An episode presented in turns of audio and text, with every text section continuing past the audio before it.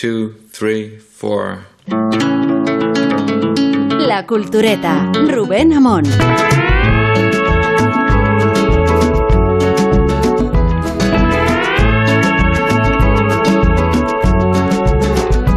Yo tuve un poco incluso de aversión a la idea de ser escritor por una razón tonta, pero bueno, infantil, y es que eh, durante muchos años eh, asocié al escritor y también, por tanto, al novelista, porque él también era novelista, con una visita que, que me llevó a hacer mi padre con- cuando yo tenía unos sie- siete años, creo. Me dijo, vamos a ver a Zorín. Y recuerdo con gran desagrado que la cama estaba deshecha. Y me causó una impresión de mucho desasosiego aquella, aquella visita. Y yo pensé, ay, los escritores. Ahí, los escritores. Aquí tenemos a uno, a Sergio del Molino. Sergio, ¿cómo estás? ¿Qué tal? Buenas noches. A Guillermo Altares, que, Hola, ¿qué tal? que Buenas ha noches. trabajado más que con los funerales de Isabel II estos días, al frente de la sección de cultura de- del país. Una sección y, y un periódico que no le den ajenos del todo a, a Javier María. Obituario, obituario de- del país, la, o sea, la sección obituarios. Sí, Isabel Vázquez, ¿qué tal? Muy bien, muy bien. Y Rosa Belmonte, que, Hola. que también se ha significado estos días por sus textos sobre eh, Javier Marías. Que, bueno, que si estamos todavía bajo los efectos que se dice. Yo, ¿no? yo estaba en mi casa de Segovia, sabía que, que Javier estaba enfermo, pero no, no, no sabía la cantidad. Y, y, bueno, es una cosa un poco pedeste, estaba fregando los cacharros y cuando terminé vi que tenía como 30 llamadas perdidas en el móvil y pensé, o, o Marías, o sea, en 10 minutos, Sí. o, o Marías o, o, Hoy de papas. Oye, me papas. Y, y, efect- y- y sí, la verdad es que me, además me tenía que volver a Madrid. Tenía la vuelta ciclista que había pasado por, por mi pueblo el día anterior y ahora estaba entre, Ma- entre Segovia y Madrid. Y, y me dio mu- muchísima pena. No puedo decir que fuese amigo suyo, pero sí que le, con- le conocí mucho y le traté mucho eh, directamente o a través de mi prima mm, eh, Julia Altares, que era su, su amiga del alma, en la que está dedicada Corazón tan Blanco para Julia Altares, a pesar de Julia Altares. Sí. Y, y es una persona, eh, es curioso, ¿no? De, o sea, de, de- de Javier vería varias cosas. Una de ellas es la diferencia entre ese señor mm, gruñón y malhumorado de los artículos y, el Javier en persona, que era un tipo absolutamente encantador, educadísimo. Eh, cuando le ibas a entrevistar a su casa, ibas con un equipo de vídeo y, y, cedía todo, invitaba a todo el mundo a Coca-Colas, eh, te regalaba libros. O sea, era un- un- o sea, digamos, hay una imagen en sus artículos que, bueno, reflejaban su visión del, del mundo y de los cambios, y el, y el Javier de Marías, que era uno de los tipos más educados con el que podías estar mm, y más interesados por, por la actualidad. Eh, podías estar 20 minutos hablando con él de, de series y, y un poco de todo, ¿no? Y el Javier Marías, escritor, bueno, eh, yo creo que tiene algunas de las novelas más, más importantes de la literatura en español de los últimos eh, de los últimos años, ¿no? Yo creo que, que es Los eh, últimos 100 años, te apunto yo. Sí, in- incluso se, o sea, eh, eh, se, puede debatir, hay un- es un estilo que no siempre es fácil, pero yo creo que hay una cosa que no es debatible, que es la, influencia internacional de, de, de María, ser el titular del, del obituario del New York Times, ¿no? El más difundido de los de los eh, eh, de los narradores españoles contemporáneos, ¿no? Yo creo que eso es que eso es in- in- indudable, ¿no? Nosotros mandamos a la corresponsal en Alemania a, a varias librerías en Berlín y le contaban primero que se había agotado Corazón tan Blanco y que Corazón tan Blanco era un long seller, o sea, no pasaba Eso una es. semana sin que vendiesen un ejemplar de Corazón tan Blanco en Berlín, lo cual es impresionante para una novela que tiene ya que tre- 30 años. 30 años. Sí. 30 años. 30 años. Para una novela que tiene, que tiene 30 años. Y yo reconozco que el, que el, que el último libro enorme no, no lo leí, los últimos Thomas dos Nevison. libros. Thomas Nevison y, el, y, Berta Isla. y- y Tu rostro mañana, sí, Berta Isla. Berta Isla. Y, pero lo, es de esos libros que tenía permanentemente en la mesilla de noche, es decir, cuando tenga tiempo me lo, me lo quiero leer. Pero no sé, Corazón tan Blanco, Todas las Almas, por ejemplo, es una novela increíble. Y, y todas las recopilaciones de, de, de, de ensayos. Eh, tiene un libro precioso que mm, lo podía recomendar a alguien que quisiese ac- acercarse a la obra de, de Marías por, por un lateral, pero a la vez conocer Marías que se llama Vidas Escritas, que son unas Sí, pequeñas, eso me encanta. que son unas pequeñas Sobre- biografías de escritores, que es un libro precioso, ¿no? O, o- o diría, eh, si usted no ha leído nu- nunca Marías, em- empiece a lo mejor por, por todas las almas y, y vaya subiendo, como él, como él mismo fue, fue subiendo en, en, en- en ambición, ¿no? Siempre decía, no sé, si, no sé si seré capaz de hacer la siguiente novela, yo creo que era sincero, Mm, pero yo creo que eh, no significaba solo que mm, pudiese tener un bloque de escritura, sino que su siguiente novela era cada vez más ambiciosa, más larga, con más personajes, más arriesgada, con un mayor trabajo lingüístico, que tiene también que ver con la manera en que trabajaba. Yo, yo creo que él nu- nunca renunció a la máquina de escribir y era muy divertido todos los problemas que te contaba para conseguir cinta de máquina de escribir,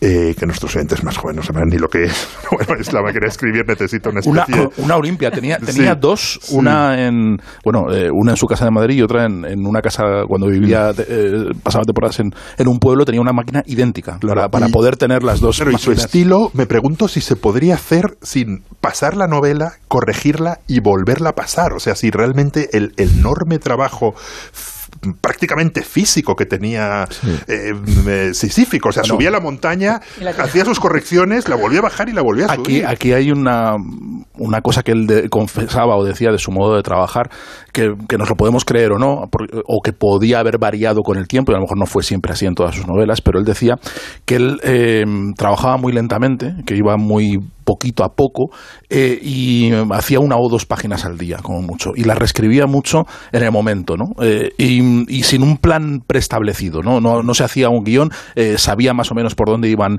a tirar y hacia dónde quería llevar la novela y los personajes, pero no tenía un, esquema, un guion para de, por dónde iban a pasar, sino que se dejaba llegar según, según el texto le iba, le iba guiando, ¿no? Y decía que no escribía más que una página, una página y media todos los días porque la reescribía mucho, porque estaba él hasta que no estaba la página perfecta, hasta que él no veía que, que, esa página funcionaba, no, no, no seguía escribiendo. O sea, no, él, él no era un escritor intuitivo que dices, bueno, voy avanzando y esto ya lo reescribiré, porque tenía la norma que se imponía a él según confesaba, ¿eh? que decir, luego igual todo esto era mentira, pero según confesaba él, decía, si yo he escrito ya eso, me atengo a lo que he escrito. No lo voy a cambiar. Si luego en la página 50 la novela va por otro lado de como iba en la página 5, no voy a reescribir esa página 5, sino que me voy a tener en lo, a lo que he escrito en esa página 5 y me va a condicionar el resto de la novela. Me lo creo Sí, perfectamente. sí, vamos. perfectamente, pero claro, pero es un, es un método de trabajo de disciplina. de disciplina enorme, es una cosa jesuítica, ¿no? Es una, es una, eh, una entrega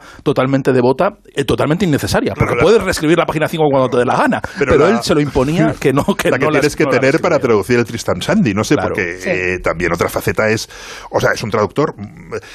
Si nunca hubiese escrito una novela y solo hubiese sido traductor, sería un traductor importante. Sí, estaría, estaría en la academia eso. es- estaría en el Como canon. Carmen Martín Gaite. Sí, sí, sí. Lo- la diferencia es que Carmen Martín Gaite se inventaba cosas de las traducciones porque se cabreaba y, y- y Marías no. O sea, que Carmen Martín Gaite tiene una, una cosa muy famosa que es que hay una escena en Cumbres Borrascosas en su traducción que es preciosa en la que en, en la novela original el personaje permanece sentado y, y Carmiña traduciendo decía, pero ¿cómo cuando lean esta noticia este personaje va a permanecer sentado? Y lo pone de pie y, y- y hace, y hace que se levante. Que venga. Eso pasa Con- mucho con y pasaba con, la- con los traductores antiguos en traducciones, cuando, cuando se traducían los rusos del francés y cuando eran todos traductores amateurs, que en fin, que uno se ponía a traducir el francés porque había estudiado en el colegio francés y sabía un poquito. Entonces eh, eran traductores muy limitados, esto es- estamos hablando hasta principios del siglo XX, ¿eh? o sea, hasta que llegan los Pedro Salinas y todos estos. La, traductor, la, la- la literatura que llegaba traducida a español era, era de gente muy amateur. Entonces había momentos en los que no sabían traducir, se enfrentaban a pasajes muy difíciles que no sé, lo que hacían era cortarlos, cortaban y pasaban al párrafo siguiente. Decía, esto no sé lo que significa, yo paso para... Y entonces te encontrabas huecos, agujeros enormes en las novelas, porque no, está- que no estaban traducidos. Era- Yo es verdad que, que, eh, digamos que, que suf- es, mm, sentí como prácticamente yo creo toda mi generación esa eh, fascinación por Corazón tan blanco que te llega en un momento muy determinado y es una novela que es muy chocante y es, es muy atractiva en en según qué momento. Es verdad que yo le he leído luego menos de lo que del, del impacto que me, que me produjo la, la- la esa fue la primera que leí. Luego leí también Todas las almas, que ah, sobre todo a rebufo un poco de la polémica aquella que hubo con, con Gracia Querejeta y la adaptación y todo lo demás, que fue muy muy desagradable. Porque puso cosas gays que no estaban. Sí, puso cosas gays que no estaban y luego que también es verdad que en ese Es sentido una está película feo muy, que es una película muy bonita. muy bonita. Y está feo hablar, hablar De mal de los muertos, pero, pero las adaptaciones tienen estas cosas. Se han vendido los derechos, te expones a que se haga una adaptación y no una A interpretación que los literal de un profesores de, libro. Oxford sean gays. que es una cosa A que como- cualquiera interprete tu novela como le dé la gana, porque, porque de eso Pero se ganó, trata. ¿eh? La llevó a los tribunales y ganó. Ganó, Porque tuvieron que tenía, quitar- claro, tenía un, debía tener Sí. un contrato que fijaba Sí. que Y de tenía que hecho, ser- él- Eh, la- el escrúpulo de adaptación. Sí. Sí, pero el escrúpulo O sea, de adaptación no le libró de cobrar las dos primeras partes, los dos, primer- los dos tercios de, de lo que se había, lo cual es completamente lícito. O sea que él dejó claro y no consintió nunca en cobrar esa tercera parte porque no le pareció que fuera una, una interpretación adecuada. Su prerrogativa, por supuesto, pero es verdad que el enfrentamiento fue muy desagradable, fue muy faltón. Entonces, eh, yo entiendo esa, esa necesidad de, de la preservación de la propia obra, pero, pero, pero bueno, eh, no viene al caso y. y No, es sí, verdad que sí viene el caso. Las batallas de Marías Eh. es- forman también parte de su Me sabe mal el, personalidad. el- La- la- el hablar de lo feo, No, pero... la, la- la- ¿no? la- la- la pelea que tuvo con Herralde, yo creo que es de las grandes peleas literarias que ha habido en, en España en los últimos le, le citaba tre- tre- 30 años. es- sí. es- era un resentimiento vitalicio que hasta hasta hace poco hasta hace meses todavía en los artículos había citas encriptadas de, Sí. de- de- de dardos hacia Y, Herralde, y ¿no? Negra Espalda del. Tiempo, que es, que, es, que es una novela que en cierta medida anticipa lo, lo que luego se llamó la autoficción, o sea, de las primeras novelas, grandes novelas de, de autoficción, o la, la primera novela de un escritor mayúscula de autoficción, también le caen a Herralde. Umbral, ¿no? Creo Fue que el otro día- Paco Umbral fue otro objeto, Sí, objeto de... sí, mutuo, además. sí, ¿Cómo le sí, llamaban los, los angloaburridos, no? Sí. Aburrido. Creo que el otro día alguien escribió, ha muerto María, Herralde sigue vivo. Bueno, a Herralde siempre le han, le han reprochado no solo María, sino el- to- lo- muchos de los autores que, que se fueron. Hay, hay un odio un odio mutuo. ¿eh? Sí. decir, Herra- Herralde, Herralde también considera que son todos unos desagradecidos porque les descubrió él, les crecieron a sus pechos y cuando ya triunfaron, pues le, le dejaron abandonado, ¿no? Le dejaron a- y, y- y considera que se, considera que son todos unos traidores. Y la mayoría de los escritores, que son unos cuantos, hay una nómina de, de gente que empezó en anagrama y que, y que luego ha seguido triunfando en otras editoriales, lo que le reprochan a Herralde es que, en fin, era, era poco, era parco en sus, no se prodigaba en, en- en sus emolumentos y, Ah, y demás. Yo, aparte de, la- de las novelas que ya se han glosado fundamentalmente, y bueno, eh, es verdad que introduce un cosmopolitismo que no, que no, que no estaba en la, en la, en la novela española en general. Eh, sí que quiero recordar, igual que Vidas Escritas ha recordado Willy, que es un libro que me, que me encanta, eh, Lección pasada de moda, que era una recopilación de 49 artículos que él había escrito en diferentes sitios sobre el idioma español. Es decir, a mí me hace mucha gracia que cuando. Porque eh, Marías tenía esos haters de la, de la fiera literaria que eran ridículos, ¿no? Pero sobre todo le acusaban de no saber escribir de- Mm. y tener una sintaxis eh, pobre y ese tipo de cosas. Y entonces. eh, eh, el- el- en Bueno, le acusaban solo esos, quiero decir, o sea, era, No, era, era un profesor, era no, un no, señor. claro, claro, claro. Era, un señor loco. Lo sé, ya lo sé. Pero quiero decir que un tipo que está permanentemente preocupado por el lenguaje y de hecho lo demuestra siendo casi activista con estos con estos textos que luego Y con el luego- solo, su gran pelea del Claro, solo sin solo se, se, se- se recopilan y bueno que el tío te- eh, habla de los desmanes de la lengua y, y- y- y de todo de todo eso lo que, que está pasando. Y luego sí que quiero reivindicar fundamentalmente y además oponiéndolo a Herralde como editor eh, Reino de Redonde Sí, claro lo iba a decir, eh, es- una editorial Reino de. Redonda es una editorial de la que eh, por supuesto algunas veces hemos hablado aquí por ejemplo el libro de los papas pero que tiene libros maravillosos que, que- que yo no había visto hasta que los vi el libro de Redonda como como los de los del significado de la traición de Rebecca West, también un reguero de pólvora de West, y, y luego la recuperación de Rigmal Crompton, es decir, eh, eh, esa, esa, esa es la, la que más me gusta, por ejemplo, con, con eh, La morada maligna o con La bruma, eh, también hay una, hay, un- hay una obra de Marías que es el, el monarca del tiempo, y es verdad que yo solo por Reino de Redonda le doy la gracia a María to- todos los días. Y luego hay una cosa muy graciosa que ha pasado esta semana, que es en el número de abril, que es la- el, el- suplemento literario de Juan Cruz en el periódico de Cataluña, bueno, en toda la, la cadena, publican una, han publicado una novela póstuma de Javier María, es decir, no dicen gran cosa, habla sobre su obra, y entonces esta novela, tal, tal, la, no- la entrevista se hizo el 12 de febrero de 2022, es decir, ¿qué hacía Juan Cruz? con esa entrevista guardada, estaba esperando a que se muriera, le parecía que no tenía importancia o qué. Juan Cruz no, pero estuvo Arturo Pérez Reverte en el programa del Señal el otro día, no solo evocando aquel momento en que le dio por regalarles armas a, a Marías, eh, de las arcabuces, por supuesto, pero también una Luger y, y- y todo el repertorio. No, hacían, hacían- jugaban a hacer duelos en la Plaza Mayor, Sí. los dos como, como niños. Eran armas de fogueo también, lo- o sea, eran réplicas, no eran exactamente iguales, pero también hizo un matiz sobre la percepción que decía Willy que tenemos hacia afuera de Marías en su condición de huraño y, y sociópata respecto a cómo era en realidad. Guardaba una, una cierta inocencia y una especie de, de ingenuidad casi infantil, ¿no? No había perdido ese- esa capacidad del niño de mirar y de sorprenderse y de jugar, ¿no? Así, ¿no? Es que creo que si- sin esa actitud creo que no se entiende bien a Marías, o sea, sin esa actitud de, de juego un poco irresponsable y un poco de- eh, desordenado de, de alguien que, que, que debería haber hecho una carrera seria, que debería haber sentado la cabeza y que dio el disgusto a sus padres, a pesar de ser a sus padres quienes eran, de hacerse escritor y que, y que, bueno, que el triunfo y el éxito pues le, sal- le salvó de, de, de una vida mucho más precaria y bohemia, ¿no? A la que estaba, en fin, a la, a la que él eh, no, le, no, no le hubiera hecho ascos, no le hubiera, no le hubiera importado, porque él lo que le gustaba era jugar y de hecho su propia concepción de la literatura como un espacio de sorpresa para él mismo. Él decía siempre, dice, si yo me hago un esquema como otros escritores, que, que, que es una forma de trabajo muy común de hacerte, bueno, de saber por Una dónde va la novela, una escaleta, ¿no? Y, y- y tú ir, ir mm, viendo por dónde va el clima, si vas metiendo y demás, y tú ya sabes lo que va pasando, eh, y lo que te esfuerzas es en hacérselo sorprendente al lector o en hacer que el, que el lector siga el interés. Y dice, eso a mí no me, no me satisface porque parece que estoy eh, trabajando en una obra, parece que estoy haciendo eh, algo muy, muy previsible. Dice, yo necesito que, el, que la propia, el propio lenguaje me sorprenda, que el propio lenguaje me lleve a pensamientos, me lleve a sitios que yo no, eh, que yo no preveía en un, en un primer momento.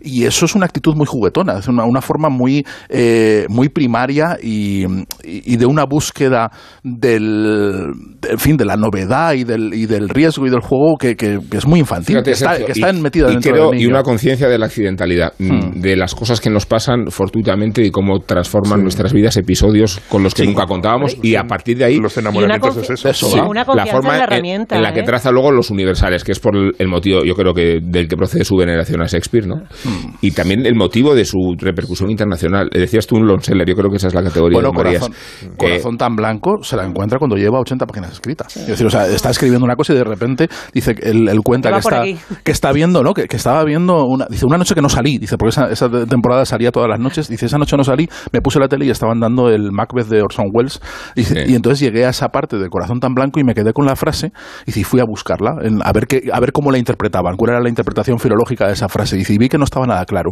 que era una frase muy oscura de Shakespeare, que no está, y que, y que la potencia es que no está claro qué narices quiere decir con, con lo, de las, lo de las manos, el corazón tan blanco. Y eso lo obsesiona y lo incorpora a la novela que está escribiendo, que ya está muy avanzada, ¿no? Y que eso dice mucho de su capacidad de abertura, de su, de, de su predisposición a la sorpresa, que creo que está en, en- Sí, en los libros. Yo sí que quería decir que, que Este a mí me momento, parece... este es me- el momento, me parece que es eh, no uno de los mejores, o sea, no voy a poner paños calientes, no, el mejor. Yo creo que es el, Sí, el- es- el- el mejor narrador que ha habido en muchísimo tiempo en España y que probablemente habrá en mucho tiempo. Es decir, creo que, que es, que es un fenómeno eh, único irrepetible e inimitable porque es porque si, si- si intentas escribir a lo Marías haces el ridículo Haces el ridículo. no, Eso lo decía es Mendoza, es, es parodiable pero imposible. de Es imitar. imposible de imitar, le pasa como a Proust, ¿no? No puedes escribir a lo Proust, es una, es, es, es una cosa que es, solo la hace él, ya Es- está, es el mejor. para y sin letras- embargo, y sin embargo yo no he tenido esa, eh, yo, a mí, yo lo que he hecho de menos es no haberme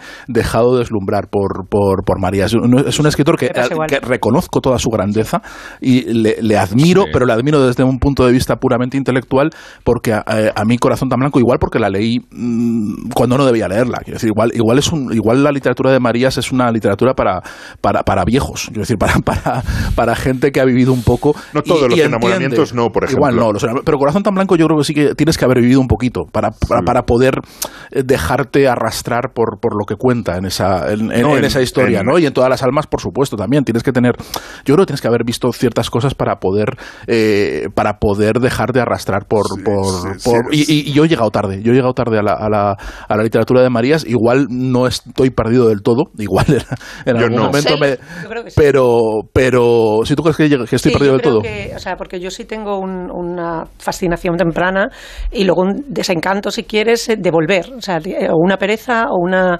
eh, quizá tiene que ver con ese reclamo constante de la atención sobre la prosa que, que- me, me- deslumbra y al mismo tiempo me provoca cierto reparo eh, en dejarme llevar, en dejarme llevar en el propio disfrute de la lectura. Y es una cosa curiosa porque no dejas de admirarte de lo bien hecho que está Mm. y al mismo tiempo no disfruto en, en el, en el- en la- en la- el hecho de la lectura. Entonces, Dicho lo cual, sí que quería decir que que, tengo los enamoramientos. que, que en el- eh, a pesar de que es verdad y se ha dicho mucho que es inimitable y que además, en fin, la, la- broma que hacía con la que se metía Umbral de los los anglo, los anglo los angloplastas era, ¿no? Como los anglo sí, ¿no? Sí, los, sí, los angloaburridos.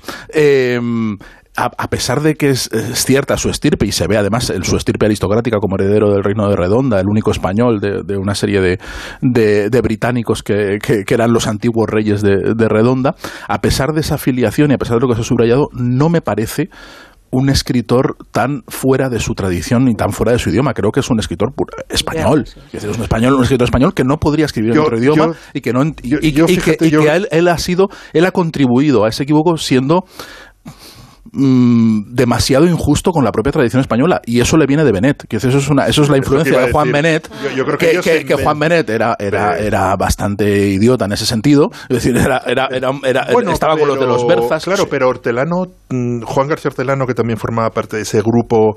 eh, Era menos faltón, era Era, menos era- faltón. era muchísimo menos faltón. Juan, yo creo que es de las mejores personas que he conocido en mi vida, pero sí también. O sea, pertene- pertenece a una generación que trata de inventarse otra forma de afrontar la, la- la literatura española, ¿no? En- O sea, en un año se han muerto dos de los escritores, o sea, Almudena Grandes y, y- Marías. Yo creo que, eh, más difícil de seguir y a la vez más, más influyentes, que a más lectores han llegado, que vienen de dos tradiciones muy, muy, muy diferentes. Eh, evidentemente, eh, son o sea, Marías es un escritor es, es español eh, por su enorme dominio de la lengua y yo creo que, que lo que ha hecho avanzar la lengua, pero eh, como decía Negra Espalda del Tiempo, sí que ha tenido mucha influencia. Sí. O sea, no, no Pero- en su pero yo- yo a estilo, lo que me pero refería- sí, eh, sí en, en, pues, su capacidad para inventar historias, para introducir otro tipo de personajes. O Sí, sea, pero trata digo que- que él no el, es- el terrorismo, el que- que no- que espionaje. no o es una cosa tan rara. personajes reales. Introducir eso es una personajes cosa muy reales. de Marías. que no, pero que no es un, no es un, eh, no es una obra tan extraña, tan fuera, o sea, no, no es un ovni eh, que aterriza dentro de la literatura española. Se explica dentro de la propia tradición y, y, y- y- y- y- y- y- y, en fin, y en su refriega con ella e incluso en su rechazo a ella, que es una cosa muy española. Lo- probablemente lo más español de Marías es ese rechazo, ese asco hacia la propia tradición española que se expresaba en, en una entrevista que le hicieron en, en The Paris Review, de los pocos españoles que entrevistó The Paris Review en el año 2006. Él decía, hablando de la literatura española, decía, en España hay personas cultivadas a las que la novela española no ha retratado. Ha habido una tendencia a las pasiones y los crímenes rurales, a las mujeres con cuchillos en las ligas. Mis libros no encajan en ese cliché. Pero es que es un cliché que, no, que se inventa él, quiero decir, es un cliché que no, Bueno, no, no- el- no el- responde está a la literatura española. Bueno, No, él cuando se ponía Claro. a publicar, la literatura española está en parte dominada por Cela. O sea, que, que él, y- o sea, está por la generación, digamos, de la posguerra, del realismo duro, con los que tenía muy buena relación, Aldecoa, Martín Gaite, no sé qué. Y está también dominada por Cela y por un Y- tipo y de... Benet y García Hortelano, que son sus hermanos mayores. Y, y, Be- y luego sí, y luego está por otro lado Benet, García Hortelano, Félix de Azúa, Vicente Molina Foix, que son sus hermanos, exactamente sus hermanos mayores, al que le llamaban el, el, el joven Marías, y pero cada él uno responde viene, a una él tradición. también viene de Sánchez Ferlosio, viene de, o sea, que, que es esa generación, viene de, de, de- de una generación intelectual que no tiene nada que ver con la berza, ni con los gitanos, ni las vacas, ni no tiene nada Sí, que de ver hecho, con se ha exagerado bastante eh, que no fuera reconocido en España hasta haber sido reconocido fuera para consolidar esa idea, ¿no? De Claro. que me han tenido que ver fuera como Sí, una figura tampoco- diferente para ser percibido en España como una realidad literaria. Él- claro que no es verdad. Él, gana, eso- el Premio Nacional de Traducción prontísimo. Por el Tristan No, Sati, Eh, y, sí, y- sí. y- y Sí. muy, y- eso que está solo muy tarde, forzado. solo muy tarde empieza a rechazar los premios que Pero le eso dan. forma parte de su coquetería y se Sí. entiende, pero creo que es una visión Eres injusta. María y te lo puedes permitir. No, no, por supuesto. Y, Pero a ver si hubiera llegado el Nobel.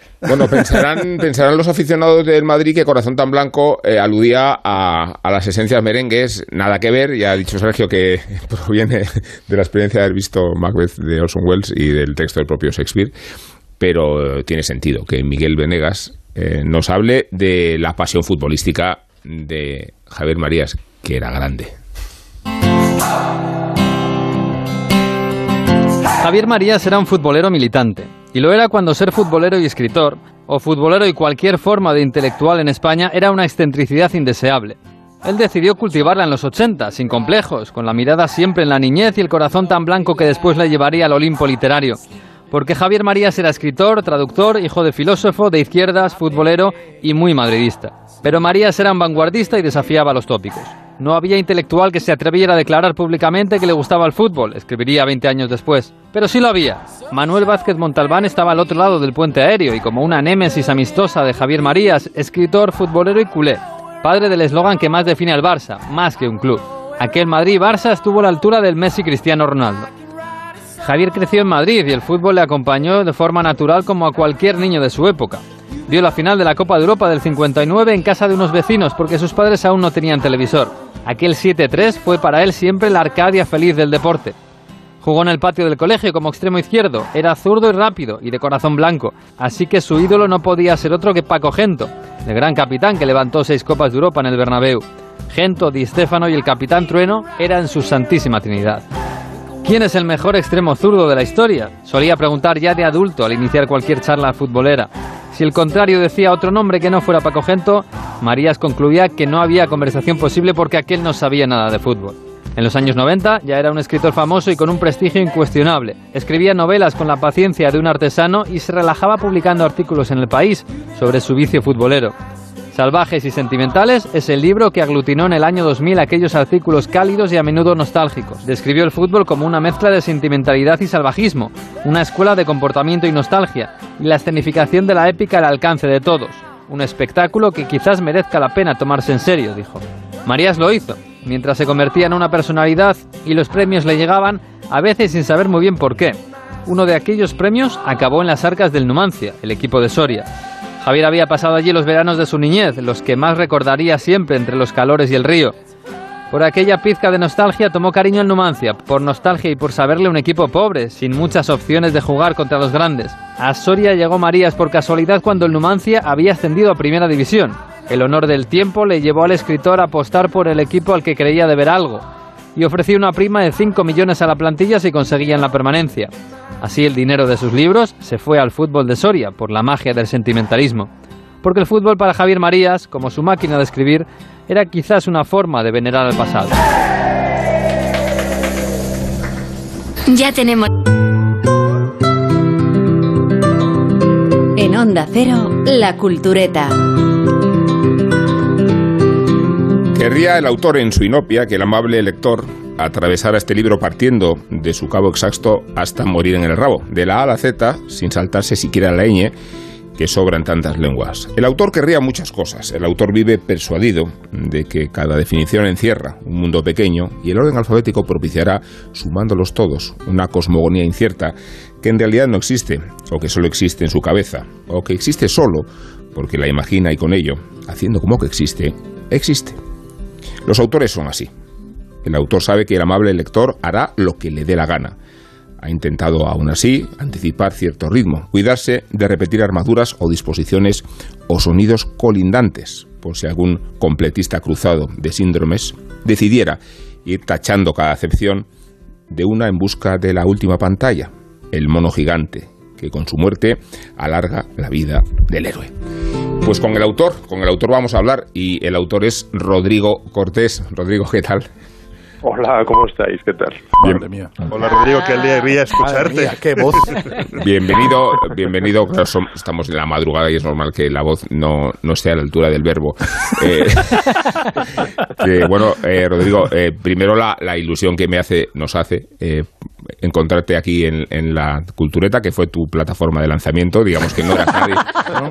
antes de, de conocernos y de conocer este espacio. Yo tengo pendiente mi plataforma de salida porque no termino de despegar, pero por la cultureta original pasó Rodrigo Cortés, como lo hizo Gistao, como lo hizo Javois. Quiero decir que este es un programa que trae buena suerte. Rafa La Torre. Rafa La Torre, lo había olvidado premeditadamente. Eh, y hablamos de Verbolario, Rodrigo. Fíjate que eh, es un libro que ha publicado Precioso. Random House tan primorosamente editado que yo ni siquiera me he atrevido a doblar las páginas donde quería identificar Oye, yo ni a leerlo me he atrevido. un ya. término Bueno, quien no lo ha leído ha podido hacerlo durante casi siete años, puesto que, que es la recuperación de los neologismos que ha creado, creado digo, eh, Rodrigo, y que lo ha hecho, eh, fíjate, creo que como la correspondencia del demóscopo que tú defines como el domador de los números, bueno, pues tú pareces, Rodrigo, un domador de las palabras. Que, que vaya libro tan, Tan bonito. tan bello, ¿no? Pues, ante todo, muchísimas gracias por hacer de mí lo que soy. De verdad, es, es- es un agradecimiento que perdura, nunca lo, nunca lo olvidaré. Y, y es verdad que el libro es bonito. Yo creo que me he concentrado mucho en, en el exterior para desviar la atención. Pero, pero no es una simple. Ya sé que siempre se dicen estas cosas, casi a, a modo de excusa no solicitada. Pero no, no es una simple recopilación. Si se cogieran simplemente los términos publicados en el periódico en estos siete años y se ordenaran por orden alfabético, eso no daría como resultado verbolario, porque se producían, aparte de la revisión habitual y lógica cuando se reescribe algo, se producían eh, coincidencias, sincronicidades, eh, estructuras similares. Y de ahí nace probablemente ese prólogo resignado que, que sugiere una manera de atravesar el libro dando por hecho que el lector hará exactamente lo que quiera. Me dan ganas de preguntarte de, por quién pondrías la mano en el fuego. Lo digo porque es la definición que haces del entrevistador, que es lo que me, corresponde a mí decir. No, no, no lo haría, no lo haría ni por mí. No sé si, no sé si solo contestó una vez Esperanza Aguirre, de hecho, y no estoy corriendo el riesgo de ser original. Pero no, no lo haría ni por mí. En general, en cuanto das una lección de cualquier tipo, acabas eh, atrapado por ella. Así que lo mejor casi siempre es no expresarse, o por lo menos no firmar lo expresado. Bueno, tú dices que el rigor es el privilegio del que se teme a sí mismo. Y voy a tener que explicar cada chiste. Pero solo son 2.500. Eh, sí, eso he dicho, Rubén. Puedes volver a leerlo si quieres. Eh, eh, Ro- Rodrigo, ¿en, en, en qué medida eh, cambia cuando tienes una obligación diaria de hacer, o sea, sería el mismo libro si hubieses tenido todo el tiempo del mundo y si no hubieses tenido la presión de todos los días tengo que tener un aforismo, eh, tú lo llamas chiste, yo lo llamaría aforismo y algunos hasta haiku, si me permites la cursilería. Pensamientos, Si me permites la cursilería. decir. ¿En, en qué medio cambia, en qué medio crees que ha cambiado lo que ahora es este libro? En realidad me impuse no trabajar de esa manera, porque un, viñetista sí tiene que hacerlo, tiene que eh, susumirse en la actualidad necesariamente y hacer un chiste de urgencia sobre lo que pasó el día anterior. Eh, yo me, me impuse, eh, no sé si es el verbo adecuado, porque cuando uno se impone libertad da la impresión de que más bien se la regala, pero pero me impuse para empezar no hacer comentarios de actualidad, que en mi opinión están casi siempre en las antípodas del humor o de la poesía, y, y tener un colchón de 70, 80 palabras de las que elijo siete, de manera que no envío una palabra diaria. Si, si, si enviara una palabra cada día, tengo la impresión de que muchas veces algo que me parece interesante a las 8 de la tarde eh, me generaría todo tipo de arrepentimientos a las 9 de la mañana. Del otro modo, cuando tengo esas 70, 80 palabras, elijo siete que me da la impresión de que ya están testadas, que ya han pasado suficientes filtros, que mis ojos ya han pasado por encima de ellas y las han ido mm, sancionando y aprobando. Si alguna no me convence del todo, simplemente paso a la siguiente hasta asegurarme de que hay siete. Y esa es la única manera de conseguir que la calidad no baje con el tiempo, porque si no se sometería a todo tipo de meandros y valles y, picos de calidad, creo. Y no te, no te cansas, quiero decir, o sea, mm, en algún, en algún momento no dices, no, claro, creo, a, pesar del método de trabajo que te impones, que me parece que, que, es muy inteligente para no, para no caer en la ocurrencia, para que no sea una, una, un catálogo de ocurrencias, eh, mm, llega un momento, yo creo que tiene que llegar un momento en el que notas que ya lo tienes demasiado fácil, que ya, ya has encontrado el resorte, la fórmula que te permite llegar a ese, a, ese aforismo o esa greguería a veces, ¿no? Y, que, y, y- y no sé si, si en ese momento hay ha habido algún instante en el que dices, bueno, yo ya, ya he definido bastantes palabras, ya me aburro. No, pero debería haber llegado. Eh, yo daba por hecho que eso se produciría al tercer año, más o menos. Fijaos que cuando mm, eh, Beers eh, publicó el Diccionario del Diablo, cuando y sobre todo la edición más, más extendida, la más habitual, eh, no llegaba a los mil términos, y hablamos de 15 años de, trabajo probablemente. La edición más ampliada eh, llega tal vez a los 2000. Así que yo imaginé que tres años no tendría nada que decir, me aburriría y en cuanto detectara precisamente ese bajón de calidad me bajaría. Así que soy el primer sorprendido. También es verdad que en ocasiones defino la misma palabra otra vez de otro modo. Mm. Eso queda en el libro recogido a modo de acepciones.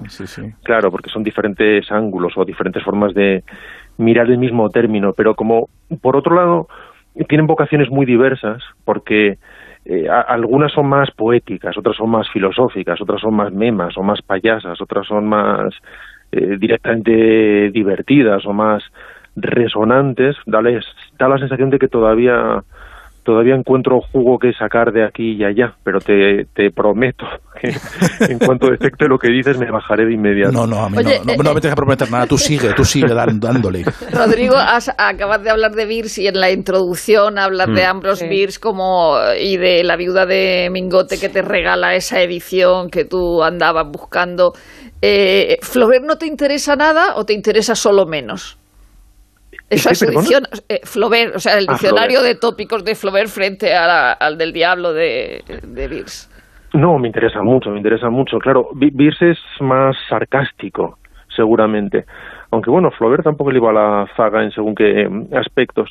No, me interesa mucho. También es verdad que en cuanto decidí empezar a trabajar en el proyecto, dejé de leer nada que se le pareciera.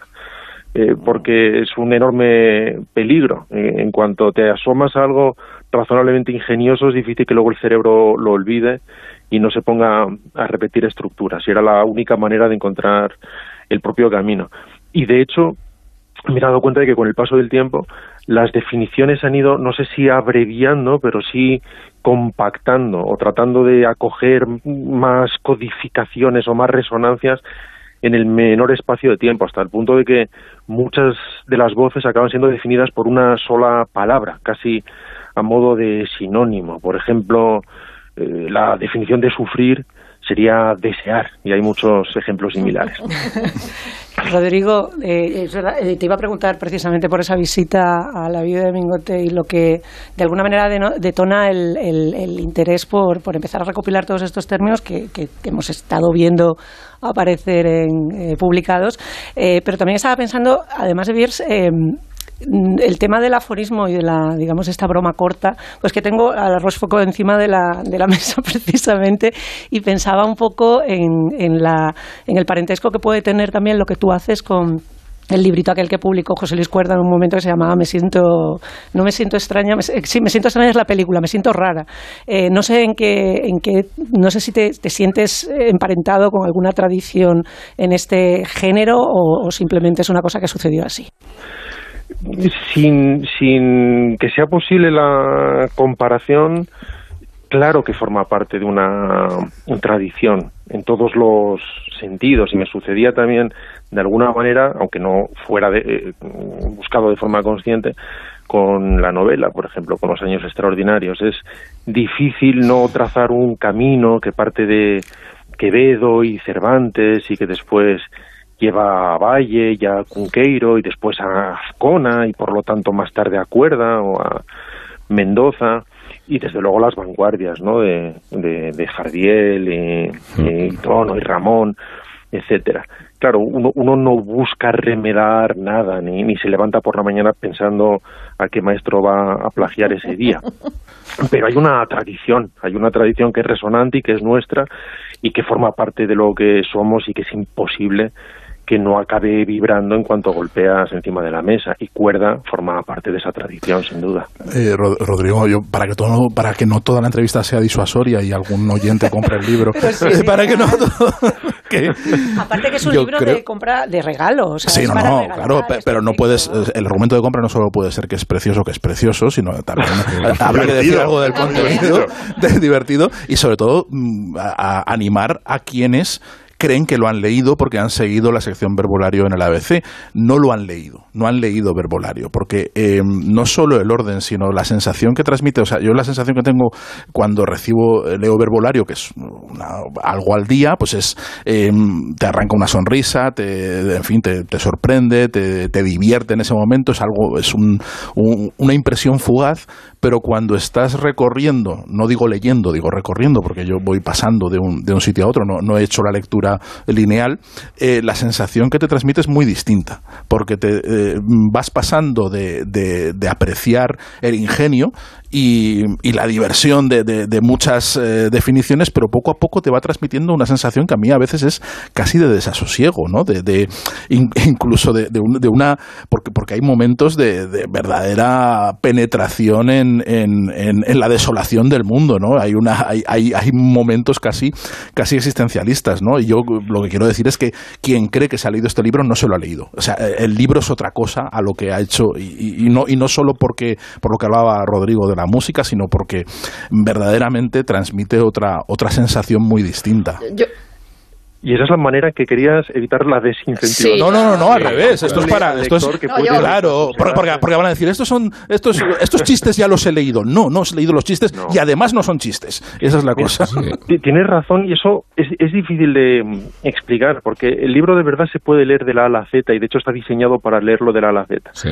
Parece absurdo porque da la impresión de que el picoteo arbitrario daría el mismo resultado y seguramente en la mitad de tiempo porque te saltarías palabras.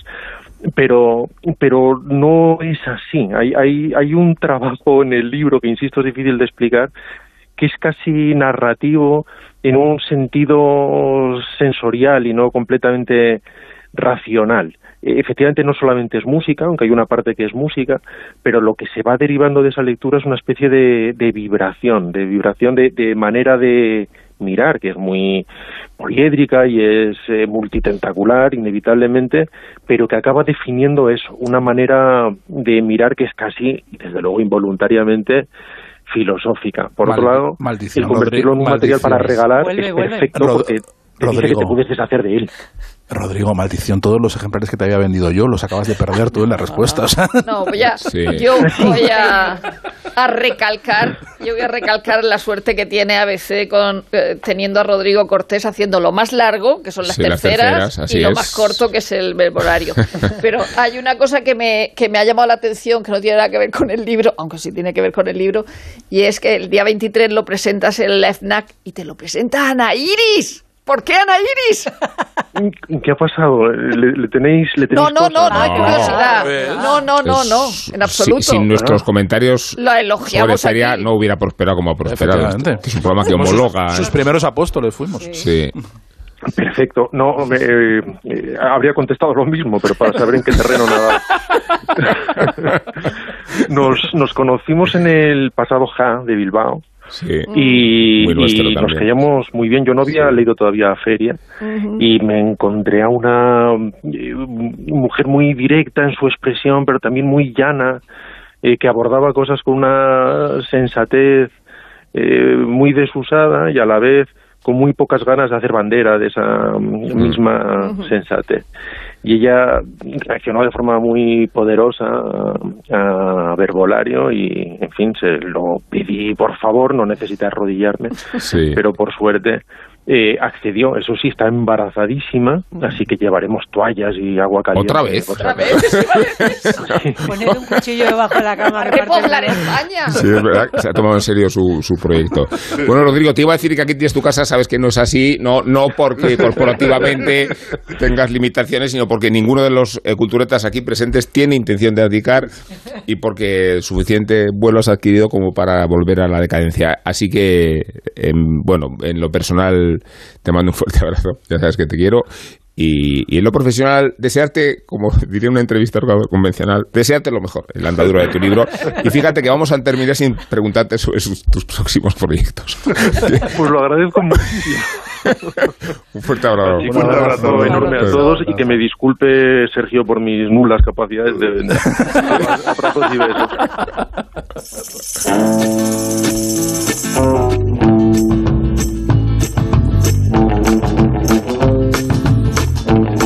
Bueno, sobre las capacidades de vender viene ahora una fase del programa un poco, un poco mercadillo, he de reconocerlo. Y la fase de mercadillo empieza por la inquietud de un oyente eh, que a nuestro buzón de voz, cuyo número por supuesto es absolutamente desconocido, eh, hizo, hizo esta reflexión que debemos tener en cuenta. Hola Rubén, hola. Saludos a, todos a todos los culturetas.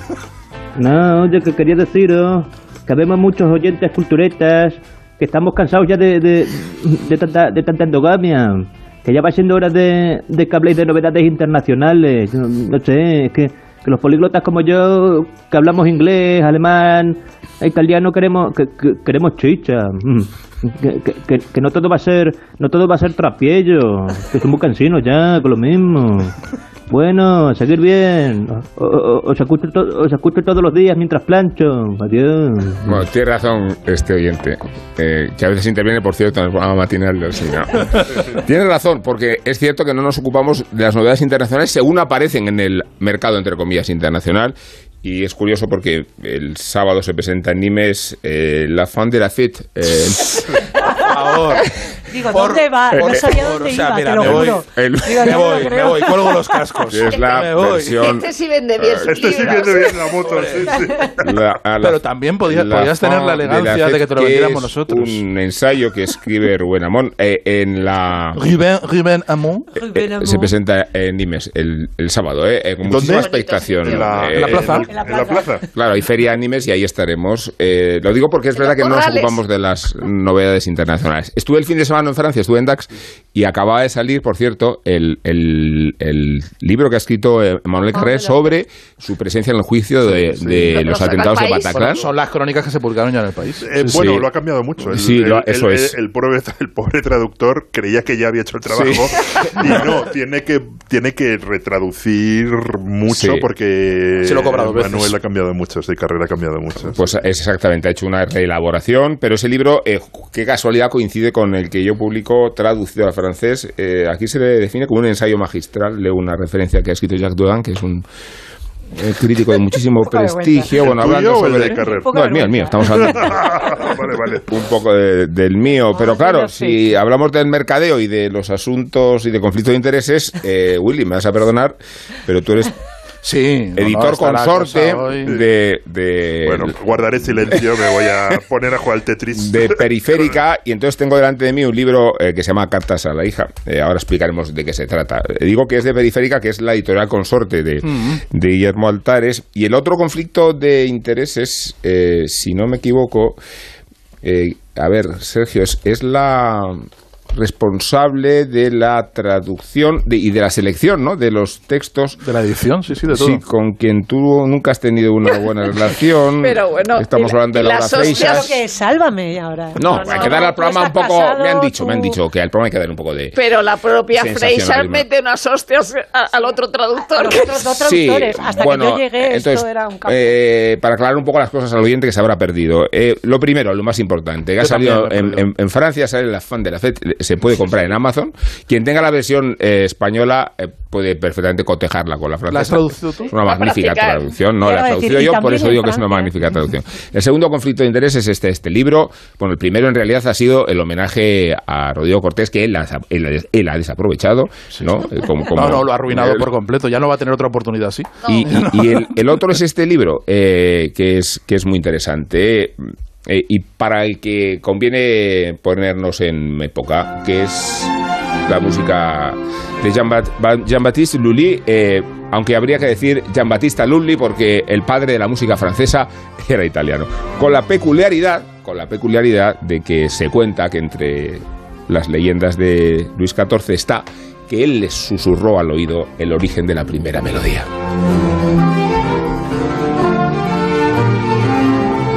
Así que tengo entre mis manos el libro y voy a leer eh, exactamente lo que dice la contraportada. Las cartas que Madame de Sévigné escribió a la condesa de Grignan, su hija, han pasado a la historia por ser una cima absoluta de la literatura epistolar, más aún de la literatura amorosa. En efecto, la marquesa de Sévigné, viuda de un vividor, vuelca en su hija recién casada un amor filial complejo y anhelante, hasta descubrir, alarmada, por más que se diga, que la ama más que a Dios. Figura destacada de la brillante corte de Luis XIV, ese gran sec en el que coincidieron los espíritus más ingeniosos, esta Salonier, amiga íntima de Madame de Lafayette, brilla por su inteligencia, su ironía, sus pullas, la frescura y gracia de su estilo, por su prosa espontánea y cizagueante como una conversación. Las modas, los embarazos que enferman a las mujeres, enferman en cursiva, la querella de los antiguos y los modernos, las murmuraciones de la corte o la fugacidad de la vida, todo lo abarca esta mujer imparable en la vida pública de su tiempo que posee las virtudes analíticas de una psicóloga, el apasionamiento de una novelista y la sagacidad de una filósofa. De las mil caras que se conservan de Madame de Sévigné, la escritora Laura Freixas, aquí la tenemos, ha seleccionado y traducido aquellas donde brillan su radical modernidad y la viveza de su estilo, que ha admirado, entre otros, Virginia Woolf y Marcel Proust. Así que os voy a poner un ejemplo, eh, en este caso con la participación de Alicia Eras. Vuestras palabras son verdaderas y lo parecen. No sirven más que para explicaros, y en esa noble simplicidad tienen una fuerza a la que no me puedo resistir. He aquí, querida hija, lo que me han parecido vuestras cartas. Pero qué efecto me provocan y cuántas lágrimas derramo al convencerme de la verdad de todas las verdades que más deseo, sin excepción. Podréis, por esto que os digo, juzgar lo que me han hecho las cosas que en el pasado me suscitaron sentimientos contrarios. Si mis palabras tienen el mismo poder que las vuestras, no hará falta que os diga nada más. Estoy segura de que mis verdades han surtido en vos su efecto ordinario, pero no quiero que digáis que yo era una cortina que os tapaba. Y si es verdad que os tapaba, sabed que sois todavía más amable cuando se abre la cortina. Es necesario que estéis al descubierto para mostraros en toda vuestra perfección. Lo hemos dicho mil veces. Por mi parte, tengo la sensación de estar desnuda, de haber sido despojada de todo lo que me hacía amable. Ya no me atrevo a presentarme en sociedad. Y por más que han intentado arrastrarme nuevamente a ella, todos estos días he llevado la vida más huraña que imaginarse pueda. No podía hacer otra cosa. No sé si compartís la sensación de que tan fascinante es eh, leer las cartas como eh, concebir cuáles eran las respuestas, ¿no? La parte ausente, eh, como Quizá. ocurre con una escultura de Chillida, que es la escultura Lo que eh, falta. lo que falta, lo que hay, ¿no? Mm. Quizá la grandeza literaria esté en, en que se han perdido las cartas de, de la hija, ¿no? Las respuestas y que solo están incluidas de vez en cuando en alusiones y eso creo que hace eh, la reverberación literaria que sea mucho más mucho más poderosa, ¿no? Y, y yo, yo de verdad que es un libro que se lee, mm, voy a, voy a emplear una- un adjetivo cursi muy de Grand Siècle, que es una lectura deliciosa. Deliciosa, ¿no? Es una lectura Sí. deliciosa que- con, con pianoforte que, que se lee. Yo, yo he leído como, como unos poemas. O sea, realmente la- las declaraciones de amor de Madame de Sevigné a su hija, a su hija, la señora de Grignan, que, Que suena así un poco Muy de muy a, suena a Tribunal Supremo, sí, lo pensaba. que el señor Grignan también era un político muy importante de su época. Guiñón, Ah, en femenino. Sí. Y me, y me ha pasado como a Isabel, que yo también me llevo a leer las máximas de la Rochefoucauld, que es Sí, un sí, señor sí. que me fascina. Bueno, Bueno, es que eh, es- Dejar a Sergio que estaba con su introito, por favor. es un libro que, que yo he leído de verdad casi como un libro de poemas, como un libro de poemas casi de, como de, de- de San Juan de la Cruz, un libro de poemas amorosos muchas veces y esos pasajes en los que Sí. evoca a la amada a su hija, que no es su, in- su única hija, pero es la única, la que quiere, porque luego al final del libro descubrimos que a su hijo lo detesta y es una, es una abominación y no puede, o sea, to- todo lo que ama a su hija odia a su hijo totalmente. Me salió torcido, Le ha salido torcidísimo, le parece un gañán de los gañanes insoportable y su hija es una más que una diosa porque la quiere más que a Dios, cosa que es lo máximo que se puede querer, ¿no? Y hace cosas verdaderamente asombrosas de una profundidad lírica y literaria eh, impresionante. Por ejemplo, cuando al principio porque la, la correspondencia entre madre e hija empieza cuando, cuando la hija se casa con este noble de Griñán que le nombran gobernador de la Provenza y se tiene que ir a la Provenza, que es un es como irse pues al, al- a los mares del sur, es, Guayana, es irse, irse ya para no volver, para no verse nunca más a, a 600 leguas. Y perdices. y- y- y en un territorio que Madame de Griñán, eh, que Madame de, de, de Sevigné, la madre, eh, no conoce y no concibe. Y para ella le parece que su hija está perdida en medio de un sitio de bárbaros desértico donde hace un calor impresionante, tremendo, y intenta imaginarse cómo es la casa, ¿no? Y hay, hay los pasajes en los que, en los que intenta, de- desde su castillo de Bretaña, intenta imaginar cómo es la vida cotidiana y cómo es la casa de donde vive su amada hija, eh, eh, es, es verdaderamente eh, maravilloso. Dice, no termino de ver por dónde os paseáis. Tengo miedo a que el viento os arranque de vuestra terraza.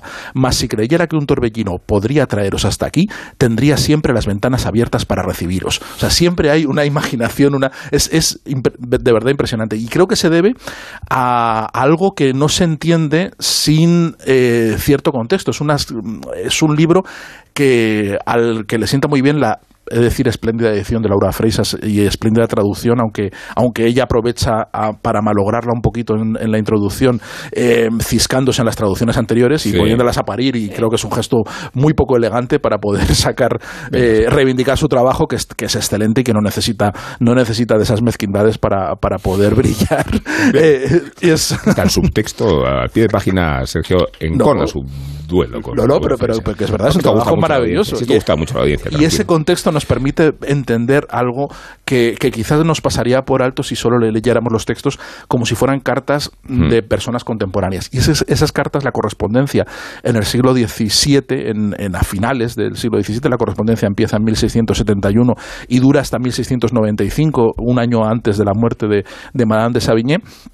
Eh, en, en es- en aquellos, eh, en aquella época es cuando se inventa el correo, cuando empieza el correo regular, no existía el correo regular hasta entonces. Y, y es, eh, ello inaugura esa costumbre de recibir cartas constantemente y el correo no es privado, no, no, no existía la inviolabilidad del correo y no existía la intimidad tal y O sea, como, como la ahora, entendemos. Exactamente igual que ahora, pero ahora tenemos la ficción de que sí existe. Sí, de cre- cre- nos creemos que cuando mandamos un mail no lo va a leer nadie, de- no lo va a leer Villarejo, lo va a leer solo el destinatario, ¿no? Creemos, pero aquí tenían la certeza de que ese correo, esa carta, no la iba a leer solo la hija de, la, la- Madame de Griñán y incluye otros destinatarios, sabe que lo va a leer el censor real, sabe que lo van a leer los carteros, sabe que lo va a leer su, eh, su yerno, que lo va a leer la familia, eh, eh, que, que se va a leer en público. Cuando reciban la carta, probablemente juntarán a toda la gente de la casa y la leerán en público. Y es una escritura que está pensada con, una, con esa dimensión, ¿no? Entonces ya tiene un sesgo literario potente. O sea, no solo está dirigiéndose de una forma íntima al destinatario, sino que se está proyectando eh, de una forma ya eh, literaria. Y eso da forma a las cartas, ¿no? Eh, y luego, aparte de que te introduce, por supuesto, en toda la, en toda la época, en to- eh, tiene, tiene un montón de cotilleos, tiene un montón de cosas de la, de la vida de la corte y de ese personaje que es muy importante, Madame de Savigny, en, en su tiempo. Su casa, su última casa en París, hoy es el Museo de Historia de París, de- el, el Museo Carnavalet, que está en el barrio de, de- del Marais. O sea que se puede, todo el mundo visita, miles de personas visitan la casa de nació en la plaza, en la plaza de, La de Bosgos, Bosgos. donde está el Museo Víctor Hugo, que Sí. se acaban de reabrir los dos, porque el Museo Carnavalet estuvo cerrado bastante tiempo Sí. por reformas, al igual que la casa de Víctor Hugo. Como es el salón chino de la casa de Víctor Hugo, en la que descubrí, en la que descubrí que escribía de pie. Víctor Hugo Hemingway, escribía ¿no? de pie. Hemingway, Hemingway también, sí, sí. de pie. Bueno, que hay un La verbo, espalda. solo digo que, que hay un, un verbo en la tradición literaria francesa posterior que es el verbo savignear. Es decir, cuando alguien eh, intenta imitar el estilo de las cartas de Madame de Savigny, que son muy influyentes, se le, se le dice burlonamente que es que, que Pues alguien que- se viñea. Es que tiene algunas frases, dice, muy mediocre, muy mediocre tendría que ser mi dolor para que pudiera describíroslo, de modo que no lo intentaré. Es- Eh, es me alegro mucho, me alegro Sí, mucho de que no estés embarazada. Consolaos de ser bella inútilmente por daros el gusto de no estar siempre agonizando. Hombre, Porque la eh, preocupación eso- de la madre que resulta Que su hija muera, es verdad que siempre estamos Le dice al yerno, estate quieto, no Estate toques a mi hijo. camas separadas, Sí. cuartos separados, Sí. y tú cierra bien las piernitas y estate quieta, que lleva cinco embarazos en cuatro años y al final te vas a morir. Y está insistiendo una y otra vez, y es enternecedor, el, los desvelos de esta madre que ha perdido lo que más quiere y que lo tiene, el, eh, pues eso, en lo, en lo más profundo de la, de la Provenza, eh, no solamente añorándola, sino estándole dando recomendaciones que luego dices, es una relación malsana, es una relación eh, Pues de amor elocuente, de amor infinito y elocuente hasta las últimas consecuencias. Lo que pasa es que no estamos acostumbrados a verlo de esa forma reflejado. Pero esto de le- he hablado con mi médico y me ha dicho lo que tienes que hacer, es lo que hace cualquier madre. que luego, que, propiamente que luego es una relación que funcionaba en la distancia, funcionaba epistolarmente, Y luego pero cuando se, veían, cuando se veían. cuando se veían no Eso se llevaban es nada bien. supernatural, eso es súper habitual. Esa es la clave Claro. de una buena relación. Y de hecho llegan a mandarse cartas viviendo bajo el mismo. Verse. Bueno, sucede mucho. Bajo bajo el mismo techo se llegan a, mandar cartas en un momento Así es. determinado en el que no se, no se hablan. Hay una particularidad además que es el, el hecho de que ella enviudara joven, eh, pronto, porque el marido se bate en duelo con- por su amante, lo cual es súper humillante, pero a ella le da un poco igual porque le deja la vida Para libre para hacer lo que le da la gana, no tiene que tener más niños, tiene dos y pa'lante la vida, que es lo que le está diciendo a su hija. Oye, cuídate de todo esto porque esto no más que te trae problemas. Entonces, esa parte es extraordinaria que ella no sea capaz de adaptarse a la corte porque es muy friki, porque es muy leída, porque es muy llana en sus comunicaciones, se pone a hablar con todo el mundo, le hace ilusión cuando los famosos, las celebrities se le acercan y le dice el rey que si tal y que si cual, y todo el mundo la considera poco sofisticada en ese sentido, a pesar de que es una tía que se ve que está mucho más educada de la media, probablemente por eso. Y luego lo que, lo que decíais de, de lo periférico, ya que estamos con la, con la edición, de, al propio personaje, le pasa un, pos- un poco como, como lo que escriben los Kings siempre, a The Good Wife y The Good Fight, que cualquier personaje de alrededor también te interesa y tiene su propia historia, en este caso historia real, pero, pero claro, es que tenemos historias, la de, me había apuntado aquí, la Madame de Brim- Brimbrils, esta que la, la acusan de brujería, de magia negra, Madame de Lafayette, que era autora de una novela Ya, de éxito. la íntima amiga de la Rochefoucauld. tiene más gracia porque dice que cuando la decapiten y, le- Les y le- la, quemarán, y entonces ella dice, la respiraremos. ¿Y no, no echáis de menos al otro hijo? Eh, que, Bueno, es un secundario, muy secundario. Sí, pero Este su hijo, ¿eh? Lo sí, digo. sí. Bueno, y la nieta, y la primera nieta que la hija la deja hasta los cinco años con la abuela, la madre le chincha diciendo, oye, a mí me llama mamá, tú verás que lo que hace la porque la has dejado aquí. hijo es muy poco. Y la, Mira, y la mete- que meten a la niña en un convento con cinco años. La primera mención del hijo, que llega muy tarde, que la primera que no aparece por ningún lado, es, es que, que el hijo eh, que el hijo se había puesto malo, que estaba malo y que era- entonces era insoportable que estuviera malo porque también eso lo hace mal, también ponerse malo. Entonces dice eh, que al hijo dice le parecía ver a su alrededor a todas horas cestos enteros de tetas. ¿Y qué más? Tetas, muslos, cestos llenos de besos, cestos de toda clase de cosas con tal profusión que se le embotó el entendimiento y todavía está así y no podía mirar a una mujer. Dice, estaba estaba como, De al- como los tonto. caballos cuando se han hartado de avena. O sea, De to- del- el porno lo ha vuelto por tonto. Es es, es- es muy graciosa porque, claro, habla de cosas de madre e hija y luego, a ver, pues habla del chocolate, que para ella es como un remedio.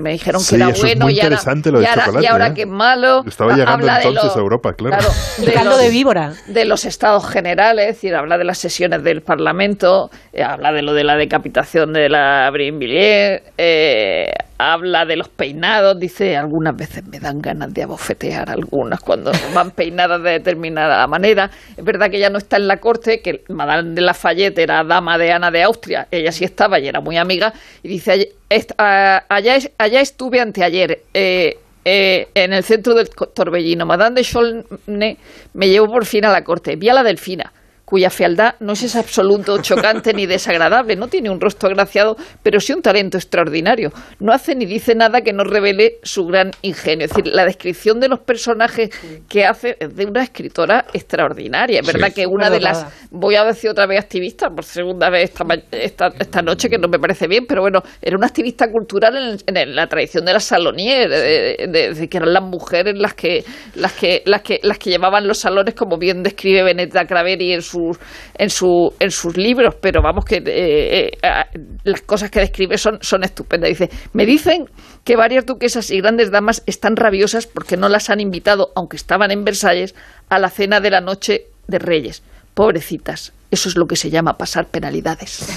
Y luego es, es, es importante la, la reivindicación en varios momentos del libro de la habitación propia, sobre Sí, la que sí, luego de escribiría Woolf, muchísimo eso, claro. Woolf, ¿no? De la intimidad. O sea, en eso es, es una señora mo- modernísima, ¿no? Sí. Un poco el, el, la- la- el espacio de la mujer en, el, en casa y tener derecho a un sitio donde se, que- escribir, se queja a donde veces, estar. se queja a veces sí, sí, de que es de, que, le- de que le han forzado dice me han forzado la puerta y me han obligado a salir Sí, plan, dice no yo quiero no hago estar, más, en, quiero en estar la, en mi en casa la y no hay habitación, forma en la habitación propia. Y es interesante que ahí es verdad lo, lo, lo que decías de si se leía o no el, el correo y se habla, creo que es de las cartas más de Sevigné, su, su absoluta ceguera ante una de las primeras frondas por los impuestos, no sé Mm. qué, y ante lo que estaba pasando en Francia, que acabaría cristalizando en la, en la Revolución Francesa. Una explicación es que ella se muestra tan a favor del rey y de la represión Sí. de las rebeliones campesinas porque le podía leer el correo, y otra es que realmente, que es también un poco lo que cuentan las amistades peligrosas, que un poco no, no se dan cuenta de lo que estaba pasando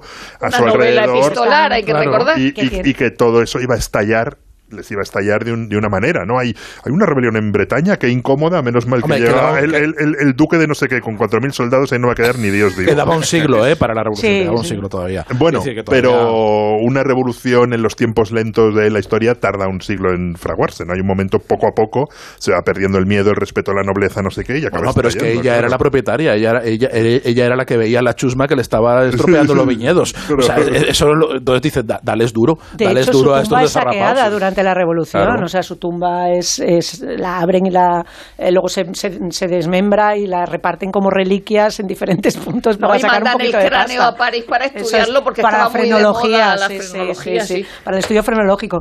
Eh, no de verdad que es que mm, me ha parecido divertidísimo. Estaba, no sé, no sé si, si, si volver al tema del- de los secundarios porque realmente había un montón de, de, de chicha en, en todo eso, en, en los, eh, las, eh, los tejemanejes de, de los personajes. Y luego, ah, ya, sabe- ya sé lo que iba a decir, es que mm, eh, llevaba un rato intentando meter cuchara. En lo del tema de las lecturas, eh, la- mm, eh, es curioso la, la diferencia de trato entre los hijos de la hija, es decir, los nietos, que no considera de ninguna de las maneras, eh, digamos, no afecta, pero sí está preocupada de alguna manera por la pequeña. La pequeña, que la casan bien y que consiguen colocarla y tal, y que al mismo tiempo la abuela está preocupada por sus lecturas. Entonces está como, los moralistas es pronto. Los devotos no le gustan a la niña, ella sabrá, además hace un comentario en plan, dice, los desprecia por, por devotos, dice, ya se dará cuenta de que no es tanto la fe como la, la propia calidad de la, de la lectura. Y en lo que coinciden abuela y nieta es en los libros de caballerías, que a ella le vuelven loca. Sí, ella cita y a la mucho el nieta- de Gaula, Claro, y la nieta está como loca con... Y entonces es como, parece todo como una traducción de algo muy cercano, muy cercano. Eh, no sé si habéis visto la última película de Julia Roberts y George Clooney. No. Mm. Pero no, no es me que le- leí en Cinemanía que era Sí. la sonrisa de América y el hombre que enamoró a tu madre. Y Sí, "Pero con, esos tu presupuestos, madre". con esos presupuestos muy difícil, ¿no? Sí, sí. Eh, bueno, Nacho Ibernón, que es nuestro crítico eh, hiperbólico, tampoco. Pero el hecho de no haberla visto tampoco, tampoco le impide hablarnos de ella. Hace unos días llegaba a la gran pantalla Viaja al Paraíso, una película muy bonita que está llena de colorines, pajaritos como estos y vegetación, y que seguramente es imposible de entender sin las dos grandes estrellas que la sostienen, George Clooney, Hello George, I play a Latin lover. y Julia Roberts, Hi Julie. I love George. Lamentablemente no he podido verla todavía por motivos de trabajo. Bueno, no pasa nada.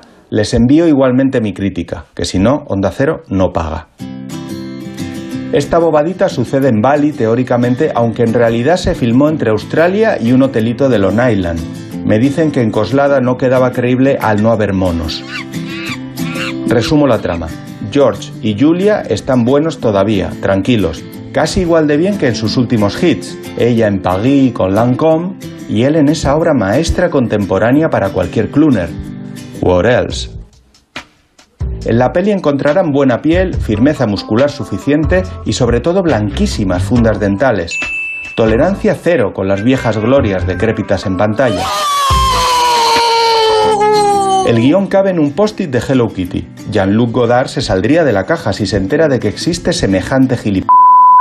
Y el director de la obra es Ol Parker, el mismo de Mamma Mía.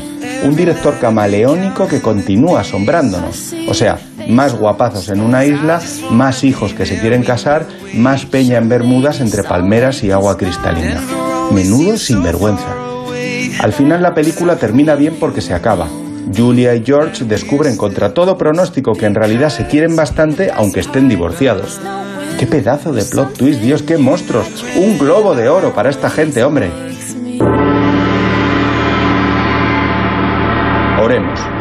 ¿Qué ha pasado con la comedia romántica? ¿El género ha ido encogiendo tanto con el tiempo hasta hacerse tan menor? ¿Se ha trabajado ahí mucho la obra maestra o más bien el blockbuster basurilla? ¿Un cultureta romántico es menos cultureta? ¿Eso quita puntos? Y sobre todo, ¿quién quita esos puntos? Tengo un lío muy grande, espero que ustedes también, porque a mí de joven me gustó Frankie y Johnny, creo recordar, y me acuerdo de la pobre Anne en la avioneta y con Harrison y me da pena. Y dicen que Otoño en Nueva York es muy buena. O mejor imposible, claro, que ganó dos Oscar. Historias de Filadelfia, vacaciones en Roma, charada, pijama para dos, el hombre tranquilo. O sucedió una noche, como sucede este programa. Annie Hall, por supuesto, la boda de mi mejor amigo, cuatro bodas sin funeral, matrimonio de conveniencia, Bridget Jones, Love Actually, las de Tom Hanks y Meg Ryan, Catherine Hepburn y Spencer Tracy, la reina Audrey y Cary Grant, Doris Day y Rock Hudson, Pedro Sánchez y Úrsula von der Leyen. ¿Qué hacemos con todo eso, madre mía? ¿En qué balda de la estantería colocamos la comedia romántica? Ayúdenme, ayúdenme. Tengo que colgar. En Onda Cero, La Cultureta. En Alquiler Seguro cumplimos 15 años mejorando día a día los servicios a inquilinos y propietarios. Desde el primer día garantizamos el pago puntual el día 5 de cada mes con el mejor asesoramiento para encontrar al inquilino perfecto. Alquiler Seguro 910-775-775. 15 años mejorando el mercado del alquiler. Pantalla. Pantalla. Pantalla.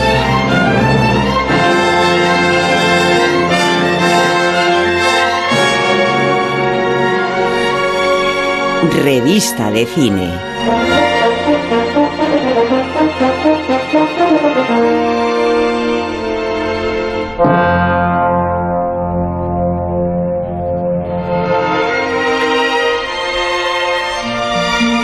Claro, sospecharán nuestros oyentes que, habiéndose muerto Jean-Luc Godard esta misma semana, vamos a explayarnos en su homenaje o en su referencia y no va a suceder así. Primero porque habéis hablado mucho de Godard en el programa matinal y, y yo creo que quienes tengan acceso a- al programa, que lo tienen, pueden satisfacerse. Y después porque en realidad eh, teníamos previsto hablar de Jess Franco, que es como hablar de David Kuhn o de John O'Hara o de Clifford Brown o de Pablo Villa o de todos los seudónimos que utilizó, no por esconderse, sino por no dar la impresión de que estaba saturando el mercado.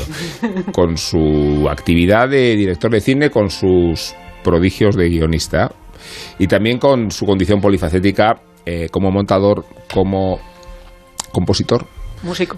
músico. Mm. eh, eh, Tío de Javier Marías. Tío de Javier Marías. eh. Esta es una conexión que conviene tener en cuenta Y admirador de Godard. admirador de Godard e incluso colaborador en alguna de las películas. Eh, eh, ¿Por qué Jesús Franco? Pues porque nos recordó Rosa del Monte el otro día que eh, en filming se estaba No, no, en, en Flixolé había en Flixolé, este lo, que verano. yo, lo que yo decía, en Flixolé eh, se estaban recuperando algunas de sus películas y hay un documental que habla sobre Jesús Franco, sobre Jess Franco Mm. y que, que ha formado parte de una rehabilitación general, ¿no? Después de haber estado en los infiernos después de sus primeras películas, condenado por la intelectualidad, incluso por el público, rehabilitado después y ahora digno de que nos acordemos de su... Al- al- algunas de las películas de Flixolé recomiendo no verlas sobrio. ¿eh? Yo creo, o sea, no, hay, hay que, hay una parte del cine de Jess Franco que hay que, hay que, hay que- que verlo bien puesto. Tienes que tener en cuenta que son 184 largometrajes y que a veces rodaba tres a la vez. Hmm. Eh, o sea que de- hay que seleccionar mucho.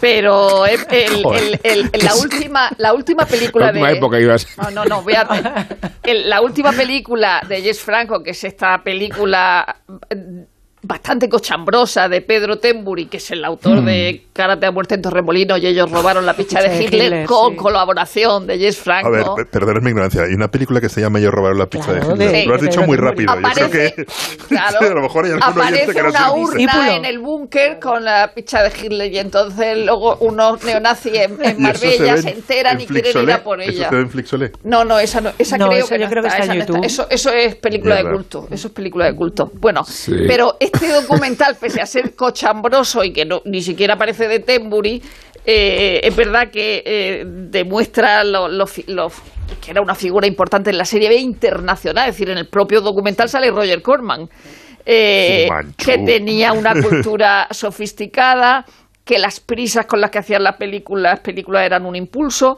que tenía un conocimiento musical tremendo y una cine- cinefilia también ta- tan grande como su desprecio por lo académico, que en el fondo era un anarquista, como diría Carmen Calvo, que en España somos anarquistas, ¿no? Entonces, pero sí se ve en esa película, por ejemplo, La Franco Familia.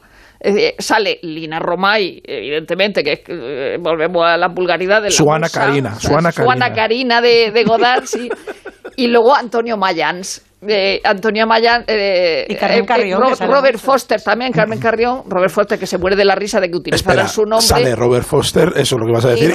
Y Antonio Mayans, que también era Robert Foster. Claro, Antonio Mayans a veces utilizaba el nombre de Robert Foster y Robert Foster sale ahí muriéndose de la risa porque utilizaran su nombre. Pero Vaya cuadra de gente. sobre, sobre que hacía varias películas a la vez, Mayans contó un, no sé si lo cuenta en este documental, yo lo contó otra vez.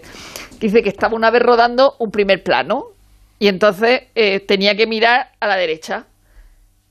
Bien. Y entonces luego le dice, le dice eh, Franco, dice, ahora mira a la izquierda. Y le dice Antonio Mayans, pero eso no tiene ningún sentido.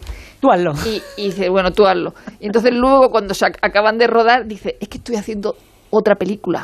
Pero no se pueden enterar los de producción. Rodaba dos a la vez con los mismos Claro, actores. con los mismos El- el actores. reparto es igual. Cuenta Mayans. Y luego, y luego hay una cosa, mm, eh, eh, yo eh, de películas, o sea, los te- hizo incluso porno. eh, Sí. eh, Bastante, los de hecho, El bastante. título son, eh, por ejemplo, Falo crees y, y Follastía. Eh, pero mi película favorita de, Y las vampiras de- lésbicas, de. Franco es Vampiros 99 mujeres. Eh, con Mercedes McCambridge y María Shell. ¿eh? O sea, se supone que es una isla de Panamá, pero está rodado en Albacete. En, perdón, en, en Alicante, donde, donde rodó muchísimo en Alicante. Hay chumbera y tal. Entonces, es una... Es, En Ay. Panamá hay chumberas. Sí, eh, porque es Alicante.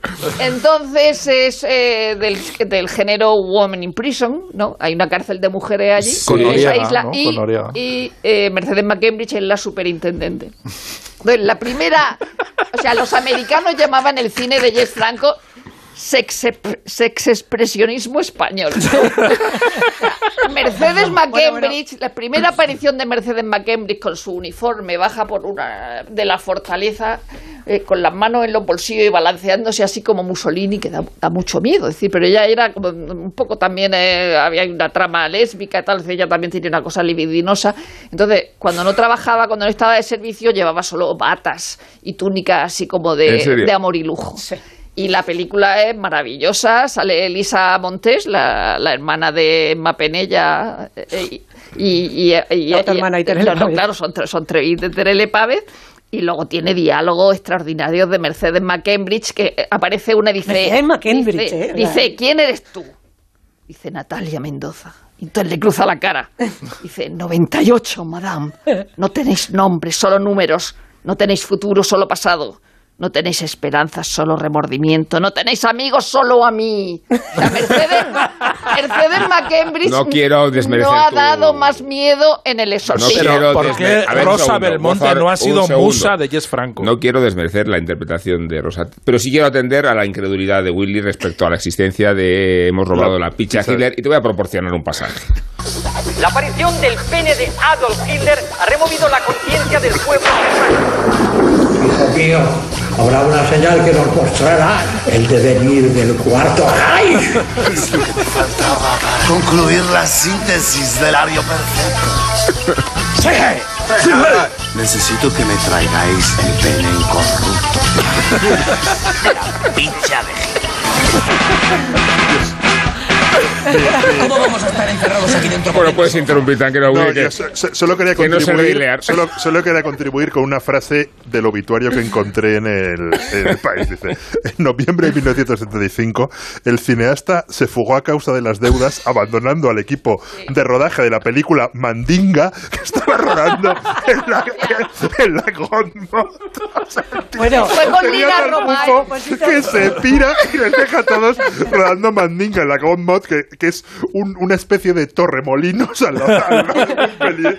Pero lo que contaban... El expresionismo, perdona, del expresionismo no es ninguna tontería. Es Tú estabas expresionismo. con, es expresionismo. Tú estás hablando, estabas confundiendo la de Noriega, que es Esmeral Bey. Ah, Esmeral Bey. es No confundas, eh, por favor, no confundas. Por favor, es en la hombre, que sale. Mira, Isabel, que se confundiera él, no, es- Isabel. es- Perdona, es en la que sale como protagonista. perdóname, Ramón. Estevez, el primogénito Sí, de, Ramón Shin. Martin Sale en el. Ramón documental. Shin, también Ramón Estevez, depende tal. Ya, ahí- parece como Shin. Pero perdona, hay una anécdota que no está en el documental de Tembury, que por cierto fue mm, eh, segundo, o sea, eh, director de segunda unidad en las pelis de los 90, Sí. el Killer Bar- Barbies, en las que tenemos nosotros más próximas. Pero eh, yo le he oído, o sea, lo mejor de, de Jess Franco es escuchar a Jess Franco en persona. O sea, el documental de Tembury está fenomenal, que todo el mundo habla de él, pero si tenéis oportunidad de ver a Jess Franco en clips que haya por ahí, escucharle a él hablar, es que se te caen las lágrimas de la risa.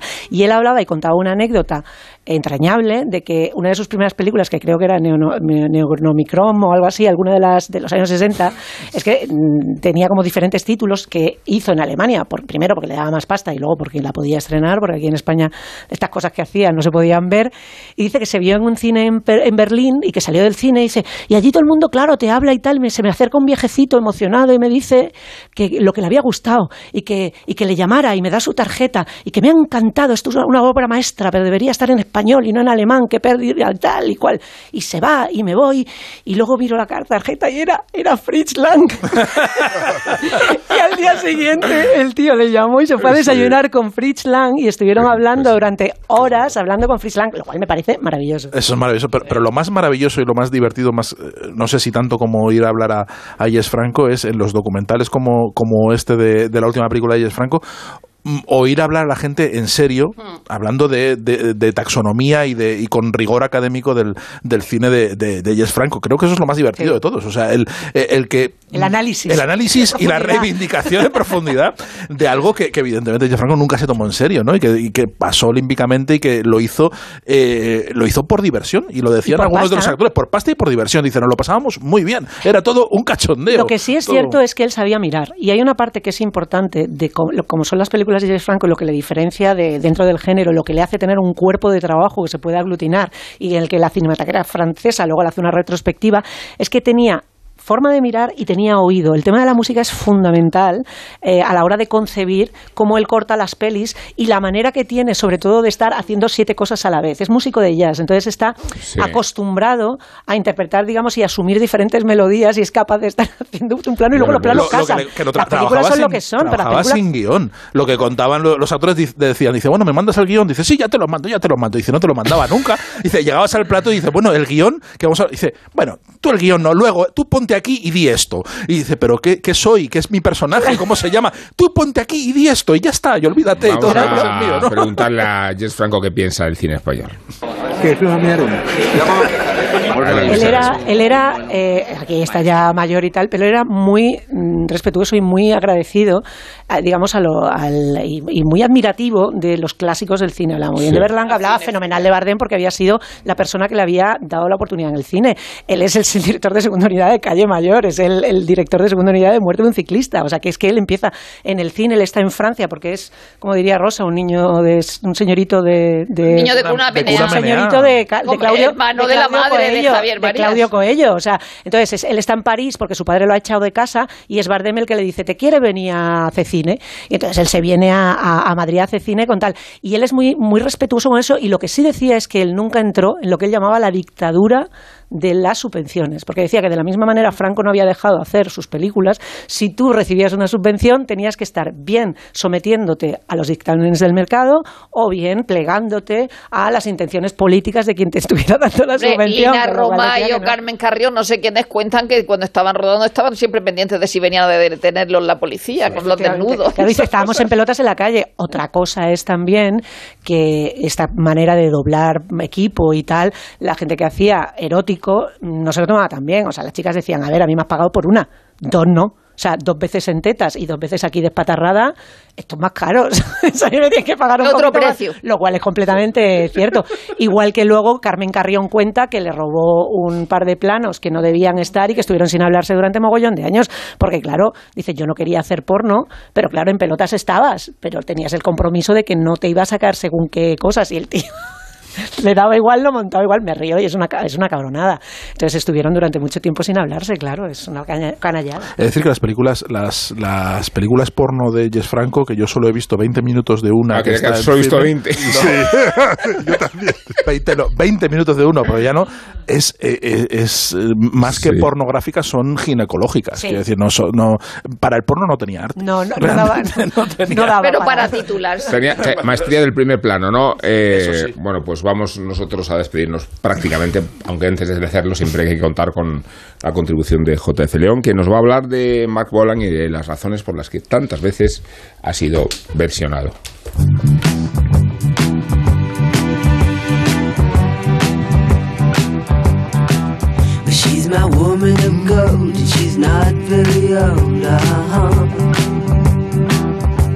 Cuentan que esta canción, Hot Love, fue el pistoletazo de salida de la fiebre glam rock en Gran Bretaña. La interpretó Mark Bolan en el Top of the Pops de la BBC junto a su banda T-Rex en febrero de 1971. El cantante apareció en el escenario con brillantina en la cara y se desató la locura glam, hasta el punto de que este Hot Love lideró durante seis semanas las listas de ventas y tras él llegó el enorme éxito de bandas y artistas como Sweet, Slade y Susie 4, que dominaron las listas de éxitos británicas durante un par de años. El glam rock recuperó la urgencia y la sencillez del rock and roll de los 50 frente a los complejos desarrollos instrumentales de artistas como Led Zeppelin, Pink Floyd o Yes, entre muchos otros. Hay que aclarar que Mark Bolan no era precisamente un recién llegado. Llevaba desde 1965 intentando hacerse un hueco en la escena folk británica, aunque un par de años más tarde comenzaría a flirtear con la psicodelia, eso sí, sin abandonar su guitarra acústica. Para alcanzar la fama fue preciso que agarrara la eléctrica y pocas semanas después de este Hot Love se consagraría definitivamente con el himno glam por excelencia, Get It On.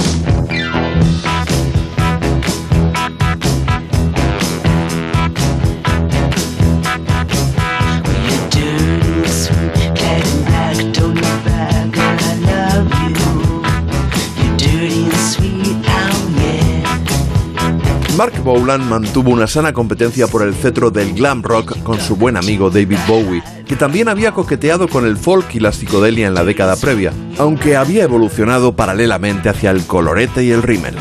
Un dato no muy conocido de Mark Bolan, y es que no solo amaba la poesía, sino que publicó en 1969, antes de ser famoso, un libro llamado The Warlock of Love, del que vendió entonces 40.000 copias, una cifra nada desdeñable para el mundo de la rima. Rubén dijo la semana pasada que yo le había sacado un buen partido a los suicidios, y no le faltaba razón, pero en este caso lo que sesgó su vida precipitadamente fue un desgraciado accidente de tráfico. Mark Bolan estaba a punto de cumplir 30 años y nunca aprendió a conducir. Era su novia, como siempre, la que iba al volante el 16 de septiembre de 1977, hace hoy 45 años. Gloria perdió el control del Mini y se estrellaron contra un árbol. Mark Bolan murió al instante.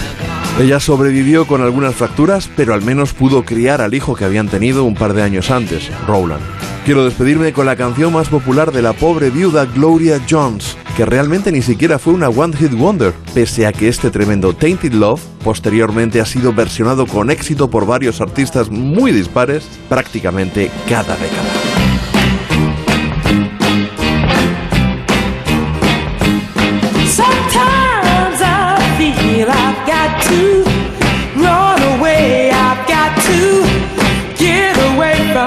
Bueno, entiendo que algunos oyentes hayan transmitido su iracundia por ah, cómo hemos despachado a Jean-Luc Godard, pero lo hemos despachado con su contrafigura, que es una forma de analizar a Godard desde el espejo convexo, ¿no? Yo creo que está muy bien traído, ¿no? ¿Nos parece? El Godard del Sexploitation español. Sí, y luego lo de la... ¿Cómo era? Hemos... La picha de Hitler, ¿cómo era esto? Hemos robado. Ya tengo un objetivo en la vida que es ver la pizza de Ellos Hitler. robaron la pizza de Os Hitler. diré, os diré una cosa, entre la pizza de Hitler y las películas maoístas o Sí. chinas de Godard, me quedo con la pizza la, la china, ¿no? La, la es chinoise. insoportable, ¿no? Pero tiene obras extraordinarias, tampoco vamos a de- destruirlo, ¿no? Y chicas muy. Guapas. No, Sin sujetador. no sería el cineasta por el que empezáramos. Eh, que oye, muchas gracias por vuestra presencia y por vuestro concurso.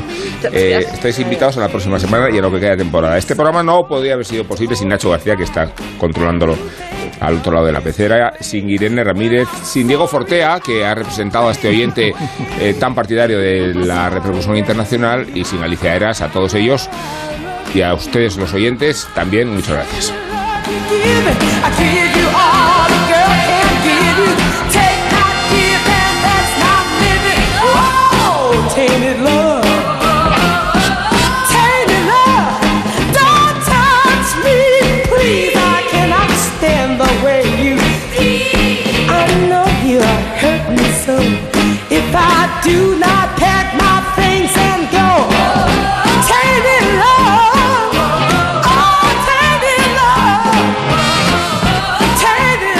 En Onda Cero, La Cultureta.